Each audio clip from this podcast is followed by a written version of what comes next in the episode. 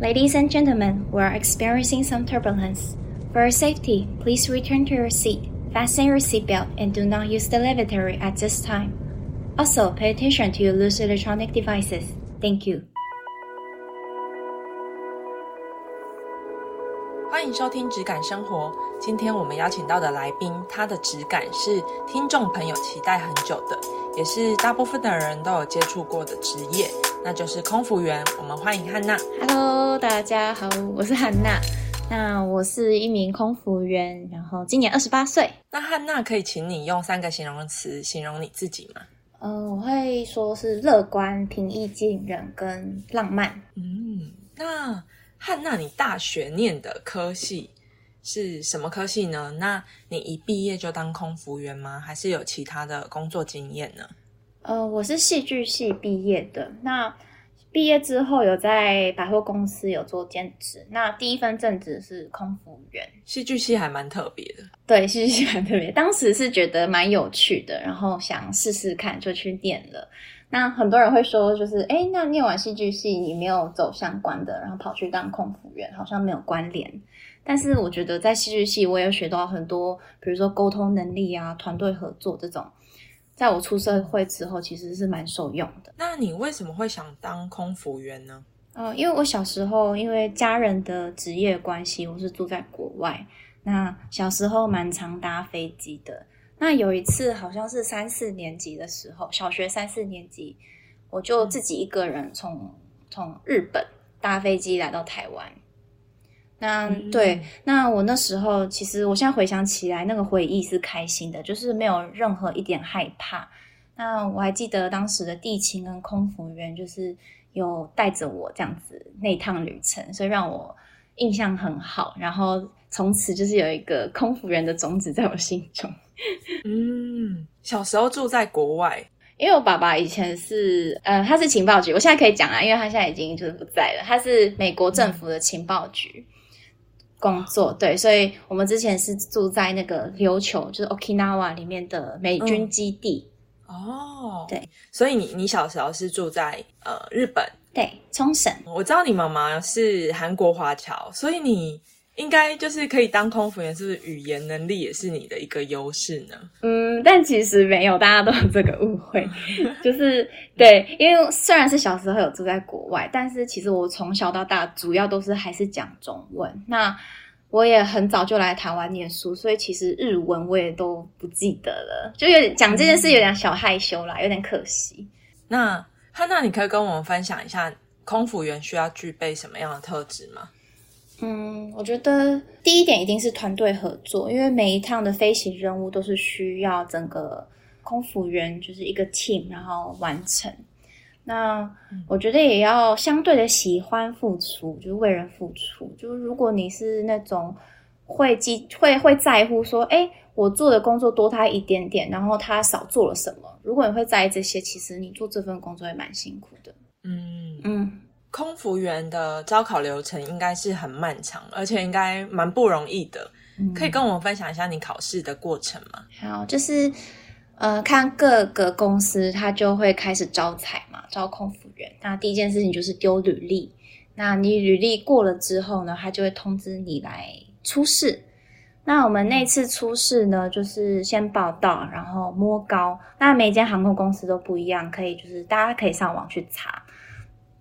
摸高就是说，嗯呃，他可能会要求你把鞋子脱下来，然后你手开看你可以举多高，可不可以摸到他们要求的高度？那有的有的公司是不能踮脚，有些公司是可以踮脚。对，然后再来就是口试的话，那时候只要念一段就是广播词就好，英文的，然后口初试就这样结束了。那初试有什么秘诀吗？秘诀哦，你只要一踏，一定准时，一定要准时到，最好是提早到，因为我们我们那一梯就有发生，就是他可能玩到一分钟、两分钟，然后那边的警卫就不让你进去了，因为非常重视时间，看到任何人都一定要打招呼，微笑打招呼。可能会有卧底。对，听说会有卧底，就是可能会默默帮你打分数这样。嗯嗯，对，然后都是要非常亲切对待每个工作人员。那大概是这样，然后穿着体面，就是该准备好都要准备好，整个状态也是。那复试的内容会有什么差别吗？还是说比较特别的内容呢？就复试其实每一次就算是同一间航空公司，可是它每一次的呃面试内容可能都会有些微微调整。那我们的航空公司其实之前蛮特别的，它复试的内容是拼拼图，哦，就是大家听到这个觉得很酷，就是他会比如说一组人可能有五六个人，然后一起拼拼图，嗯，然后主考官就会在这段时间观察你是在拼图这当中这个过程当中你是什么样的角色。嗯，对，那我们这次的复试呢是用英文自我介绍，然后再来是抽题目，你抽到什么题目，你就要用英文回答，这就是比较是普通的复试内容。哦，那你抽到什么题目？嗯，我抽到分享最美好的回忆。我那时候分享说，就是我当下就是直觉想到说，哦，我小时候就是爸爸，因为我我爸爸已经就是先走了，所以我还记得就是他小我小时候他带我去吃冰淇淋的那段回忆，然后我就简简单单讲这一段话。嗯，然后其实我讲完的时候会觉得有点小害羞，然后觉得嗯，我这个答案好像没有很突出，然后也很普通。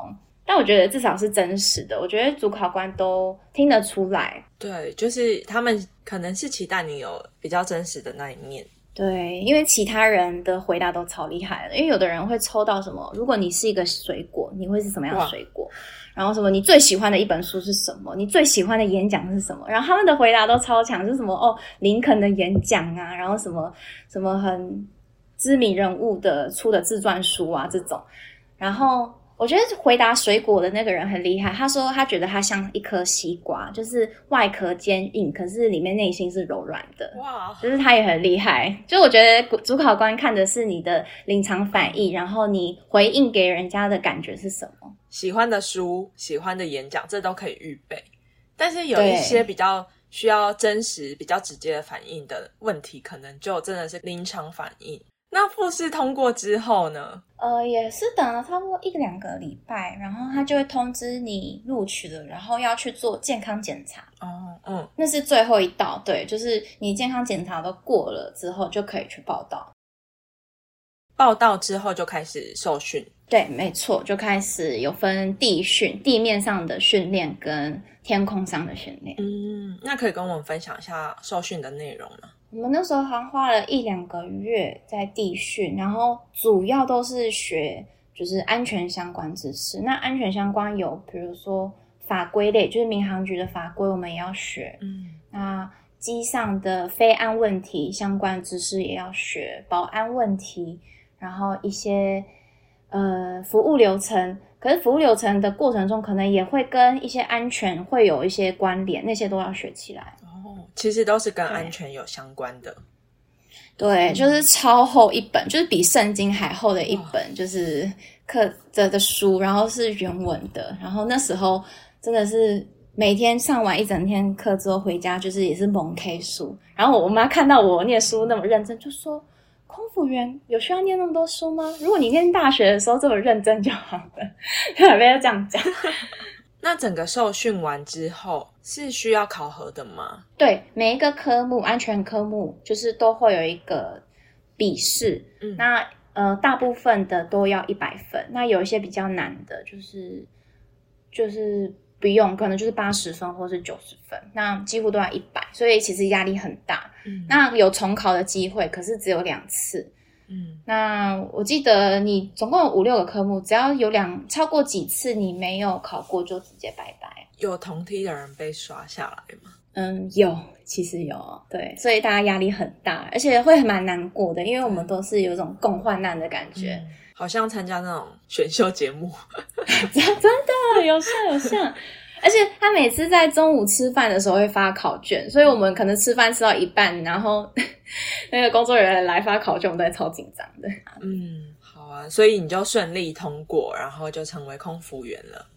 对，然后还有飞训，就是飞训，就是你在地面上学到的全部安全相关的或是服务相关的，全部都学好了之后，你就会要在那个飞机上实习。嗯那你就要做你该做的那些工作，然后旁边就会有学长姐，就是看你有没有做完整这样子，然后会有三趟的训练。嗯然后第四次就考核。那一样考核会有两次机会，就你第二次机会没有再过，也就是也就拜拜了。嗯，所以其实都还是要训练到最后一刻，然后对你合格了，你才可以成为一个真正的空服员，才可以真正上飞机飞行，然后服务客户。对，所以不要考上之后就掉以轻心，就是后面才是真正的考验。真的，后面才是真的很难的部分。，嗯对，那你记得你第一趟飞行的状态吗？我还记得，而且我连当时的客舱，哎，客舱长我都还记得是谁。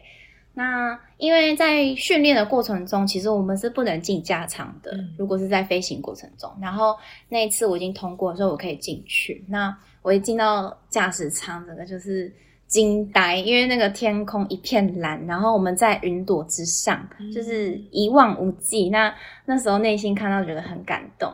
然后我回到客舱，就跟我的那个座舱长分享这件事情。我刚刚讲说，哦，好感动，好美，然后内心很澎湃。然后他就很冷冷的跟我说：“看你飞三个月后会不会跟我讲一样的话，就很很可爱。所以这可以看到你浪漫的那一面。”哦，对，就是蛮容易很感性的。嗯，可以跟我们分享一下空服员的一天会是怎样吗？因为我们公司是联航，所以大家都知道联航的红眼班居多。嗯嗯，所以我们差不多都是凌晨五点钟就要到机场报到。那所以推算到前面，就是我差不多凌晨三点要起床，然后四点出门，五点到机场。对，然后座舱长这时候就是你就要找到你那一趟要一起飞的组员跟座舱长，然后就会开始做一些简报，然后服役检查，然后会考一些安全知识问题。那我们公司规定是安全知识问题，如果你回答不出来两题还三题就不能飞，那嗯那一趟你就会不能飞。所以我们就是非常重视安全知识。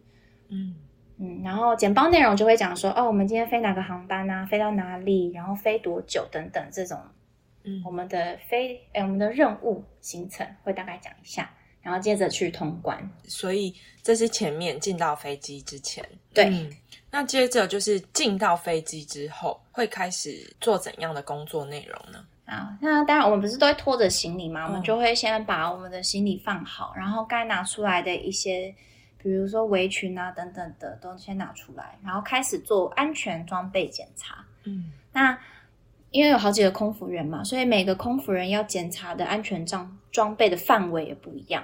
那每个人都有自己的负责区域，那可能会检查一些，比如说 AED 呀、或是急救箱，然后灭火器等等的。其实机上有非常多的装备，我们都要一一做检查，是不是有符合可以使用的。嗯，对，然后做完这些检查之后呢，会抓一些空档，然后来检查一下餐点或是一些服务需要用到的一些呃备品什么的，也要看说是不是都有足够。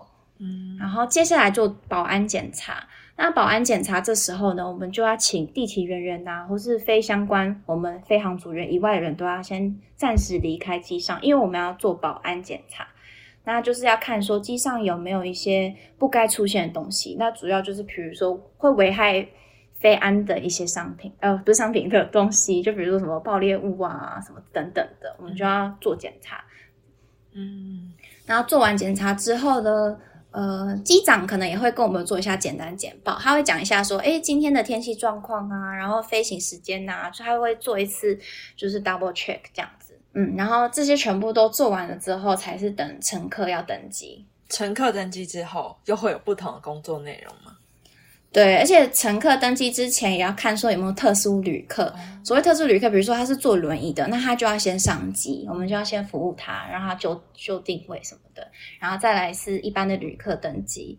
那登机的时候，我们也要看说有没有特殊的乘客啊，就比如说有些乘客，比如说有点喝有点醉，哦有的人会先喝酒再上机，那我们可能就要特别注意那个乘客的状况。嗯那也会就是呃协助客人摆放行李呀、因为有时候乘客行李摆放的位置不太好的话，其实会太占空间，导致其他的乘客都放不了他的行李，所以我们都要协助帮他摆好。嗯嗯，然后再来就是做安全检查，就所有的登所有的客人都登记完之后呢，我们就要做安全检查，在起飞前。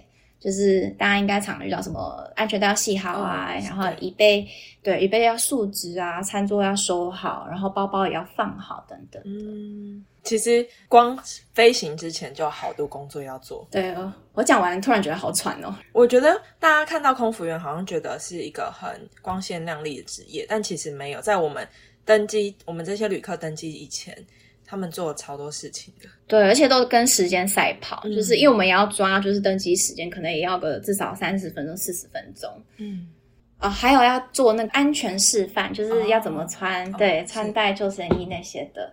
那这个，因为通常都是一位到两位空服员嘛，那通常这个人是怎么选出来的啊？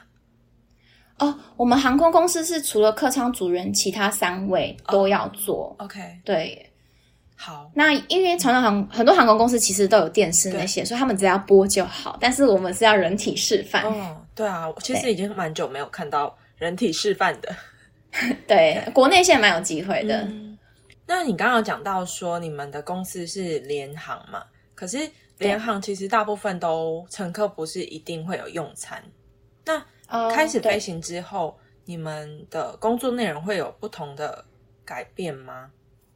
嗯，因为很多传统公司可能起飞之后不久，它就会开始发餐嘛。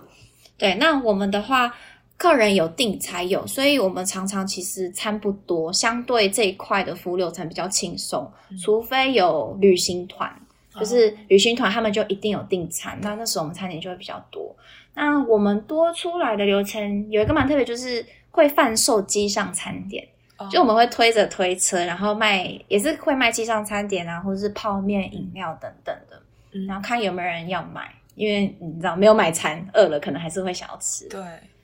对，然后再来就是卖免税商品。哎，我很好嗯奇，就是那些免税商品的业绩跟你们有关吗？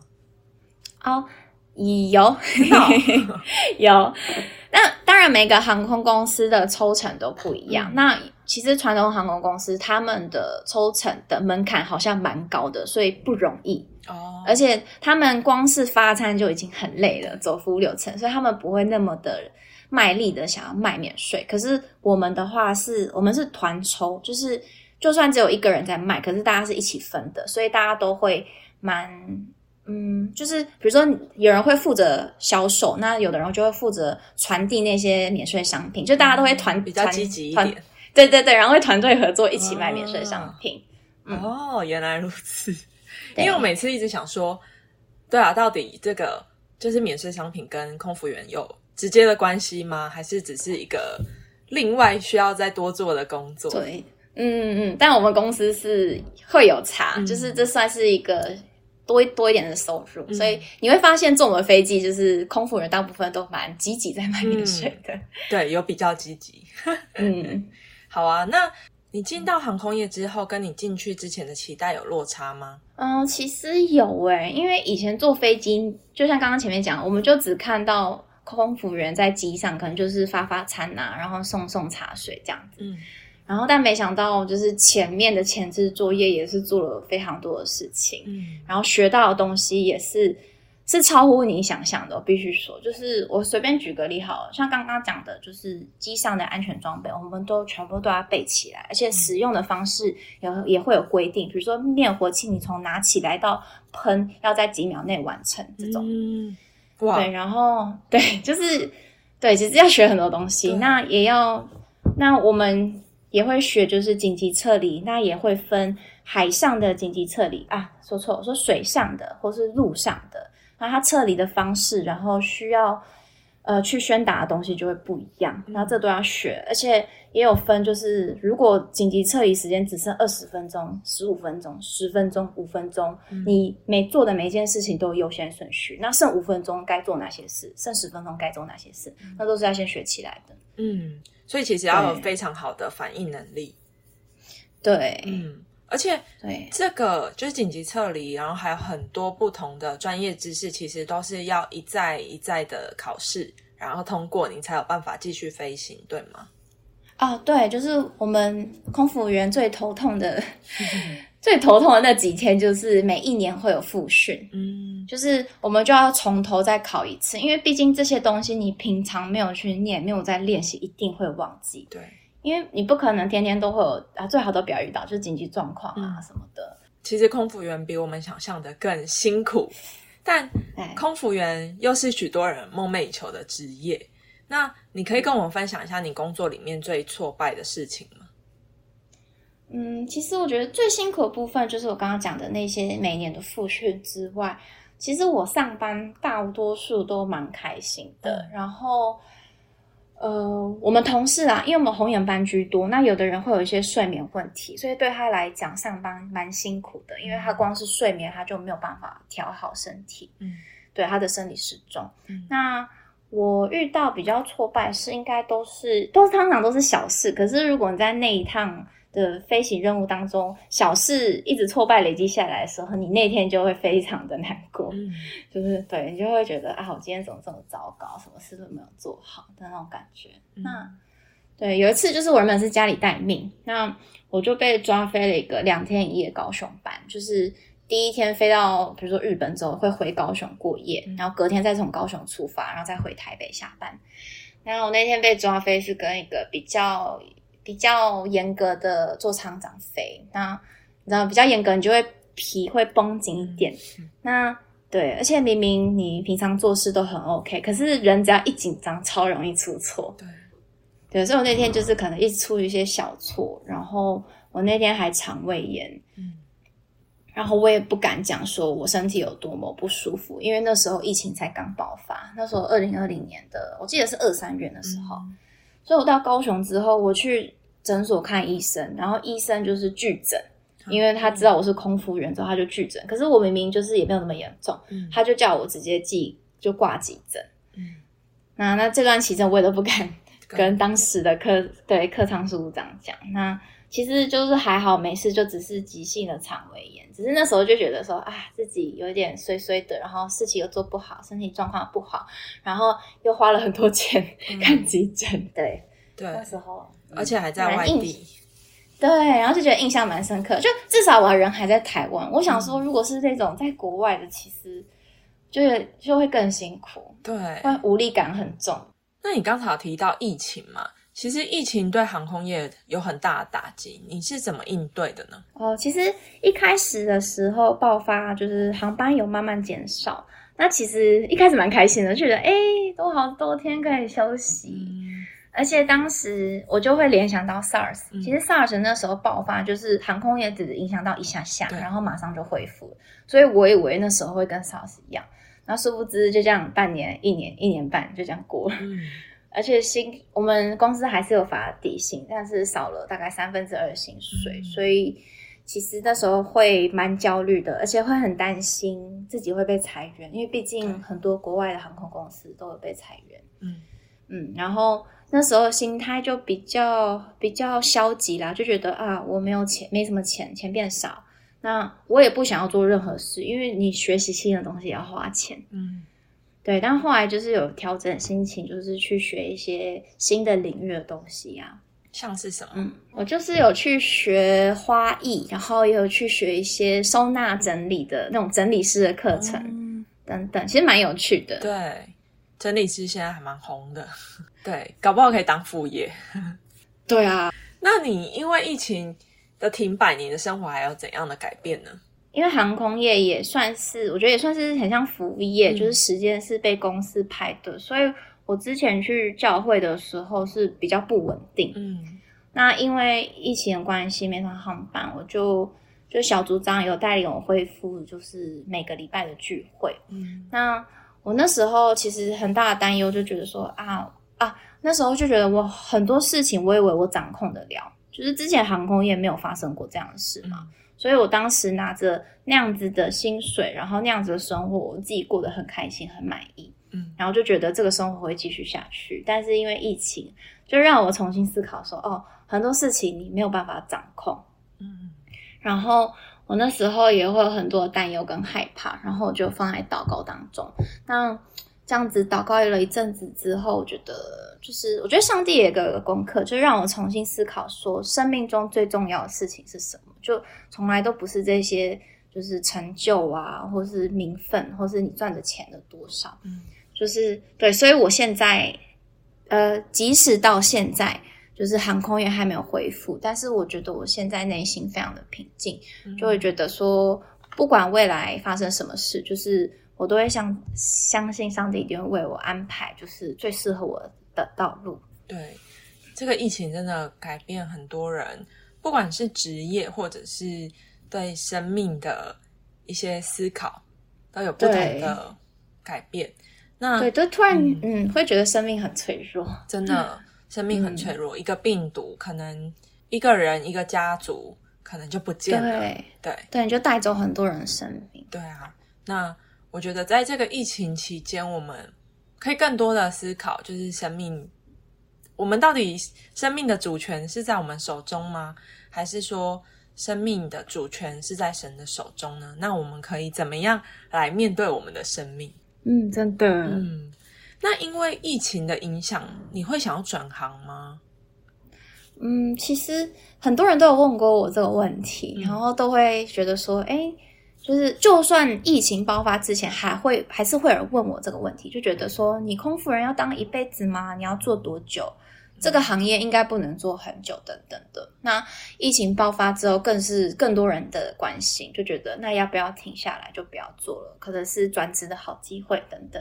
但是我真的还是很热爱这份工作，然后我也很期待之后疫情的好转，就是我会想要继续的做下去。感觉你非常的喜欢你的工作，对我真的很喜欢。嗯，那你是怎么在工作当中找到自己的价值呢？我觉得就是要把自己该做的事情要做好。嗯，那像是我之前有遇到过，其实都是小事情。那很多旅客可能会认为搬行李是空服员的工作，但其实不是。对。对，我们只会协助一些有需要的旅客，比如说她怀孕啊，然后比较年长的人身体不方便，我们就会帮她搬行李。嗯，那有一次有一个客人，他其实手是有受伤的，我一开始没有发现。嗯，那他还是硬是自己要搬行李，然后我从就是比较远的距离看到，我就很紧张，就赶快冲去前面帮他搬。那对我来讲，这是很直觉的事情。那我没想到事后他就写赞扬信，说：“哎，他很谢谢，就是空服人有看见他的需求，并且来帮忙。”那我觉得很感动，因为对他来讲说，就是他有放在心上，而且他也认为这不是应该的，嗯，就让我觉得很感动。那我觉得不管是工作上的价值，我觉得在生活上啊，就是。我觉得我从小在教会就是有教导说，我们要尽我们的本分，不管做任何事情上面，就不管在工作啊、家庭、信仰上，或是感情上也好，就是都要尽自己的能力，然后去做，去做到最好这样子。那我发现出社会之后，发现哎，很多人并不会这样想，就有的人可能会觉得说，我做六十分也可以领一样的薪水，我为什么要做到一百分？嗯，对，就是很多人可能会很害怕吃亏。但我想说的是，就算你会觉得你自己当下看似吃亏了，但是你的内心其实是踏实的，嗯，而且你的这些付出，其实看似没有人知道、没人理解，但是我觉得就是上帝都有看在心里面，而且往往这样子的付出啊，就是我相信这是神会祝福的，而且这个祝福是一点一滴的注入在你的生命里，就是你你看似你有时候可能会察觉不到，但其实神是祝福的。嗯，对，没错，就是耶稣说，坐在最小弟兄身上，就是坐在他身上，他身上，对对，所以其实我们在爱我们身边的人的时候，就是也是坐在耶稣的身上。我相信神必纪念，真的。空服员这个职业，应该大部分都是女生吧？对，嗯，那你是怎么克服女性在这个职场当中的困难和挑战呢？我蛮幸运的，就是我们公司的男空服人其实蛮多的。那我觉得女性在这个职场上会遇到的一些困难，大多数是比较偏向骚扰类的，那甚至是性骚扰。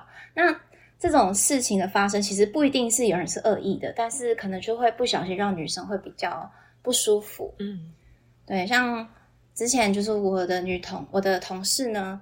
她有遇过一个阿伯，就是想要叫空服员，可可是他坐着，所以他手举起来的时候，想要叫空服员是碰到他的臀部跟大腿。嗯，对。那这时候就是我们真的不要憋在心里面，就是一定要跟你当时的那个空服员，男性空服员去寻求帮助。嗯，那那阿伯也不是故意的，就反正就请男性空服员去服务他。嗯那对，就是我觉得有遇到什么事情，就一定要请同事帮忙，不要觉得不好意思。嗯，对，对，因为我也遇过，就是那种日本客人，他在机上喝了酒之后，就是有点有点醉态，然后他可能请我帮他拿行李柜上面的钱包还是什么，因为他要付钱。嗯然后我我帮他拿的过程中，他可能就会一直盯着你的看，然后一直说啊卡哇伊卡哇伊。好可怕哦。对，就是你当下有点无奈，可是又觉得又有点不舒服，又有点觉得好笑，就是其实那个那个情绪是有点复杂的。那你这时候就是一定要跟其他的空服人讲，然后请他来协助你，或者代替你服务他。嗯，嗯，对，我觉得不管是空服员，或者是很多的女性在职场上，可能或多或少都会遇到职场性骚扰。那这时候一定要寻求帮助，真的，就是不要憋在心里。对，不要客气，不要让自己过意不去。没错，没错。我们的听众对于空服员这个职业有很多的好奇。那接下来我们有募集到一些听众的问题，想要问汉娜。好，第一题呢，就是会想和机师或男空服员谈恋爱吗？嗯，其实我看到这个题目的时候，有小笑了一下。蛮有趣的。对，那我直接说，答案是不会，就不会特别想要跟机师或男空复原。那其中一个原因是因为机师其实通常年纪蛮大的，就是、嗯对他们小孩都蛮大的，所以他都有一定的年纪。那好处是你跟航空业的人相处，你们会有很多聊得来的事情，而且会懂对方就是工作时的一些困难或是难处。嗯对，但是我还是会比较想要了解其他的产业的一些文化啊，或是工作内容，所以我不会特别想要。但是如果真的有机会，然后条件很不错啊，当然还是会考虑的啦。嗯，好。那第二题是你上班需要化浓妆吗？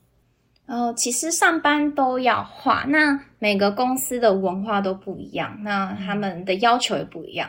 那相对我们公司比较活泼，所以你只要有化妆化的自然，让你气色有好就好。因为毕竟化妆是一种你对上班的一个有预备好的一种态度啦，嗯然后也是带给人家好气色，一个好的状态。嗯所以要化，但自然就好。嗯，而且你们公司的风格也不是走那么，嗯、应那么 lady 嘛，应该这么说。对，因为我们真的是比较 free、比较自由的一个公司。对，连你们的制服也不是那种很 fit 的套装，你们是裤装。对，我们是裤装，所以蛮对裤装，但我蛮想要穿裙装的，这是我的小小梦想。嗯，对，好啊。那第三题就是，可以请你示范念一次机上的广播吗？好，好，那我就念英文喽。好，我念就是大家比较常听到的广播词。Ladies and gentlemen, we are experiencing some turbulence. For your safety, please return to your seat, fasten your seatbelt, and do not use the lavatory at this time. Also, pay attention to your loose electronic devices. Thank you. 哇，好久没有搭飞机了，啊，好害羞哦，讲这段。对，念的好棒哦！ 好久没搭飞机了，各位听众朋友应该也是，就是各位听众朋友应该很久也都没有搭飞机了，那这可以让我们再怀念一次搭飞机的时候，回味一下。对，回味一下。那节目的最后，请汉娜给想要进入航空业或者是想要当空服员的朋友一些建议和鼓励。嗯，好，那就是就算现在疫情，然后没什么公司招考，但我觉得大家就是还是要先预备好，嗯就是该准备都要准备好，不管是多一考试也好，你的体态，并不是说你的体态一定要很瘦，但是你也不要就是看出看起来像是没有在管理你自己的样子。嗯然后也要了解每个航空公司的文化背景，就是因为文化背景不同，其实他们的做事风格就会差蛮多的，所以这功课要做足，然后看自己适不适合嗯在那间公司上班。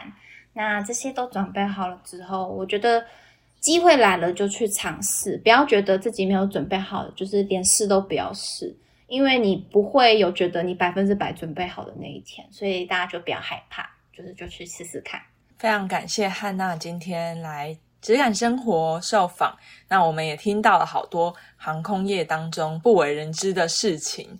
那非常谢谢汉娜，也谢谢每一位收听质感生活的听众朋友。那我们下次见喽，拜拜，拜拜，谢谢大家。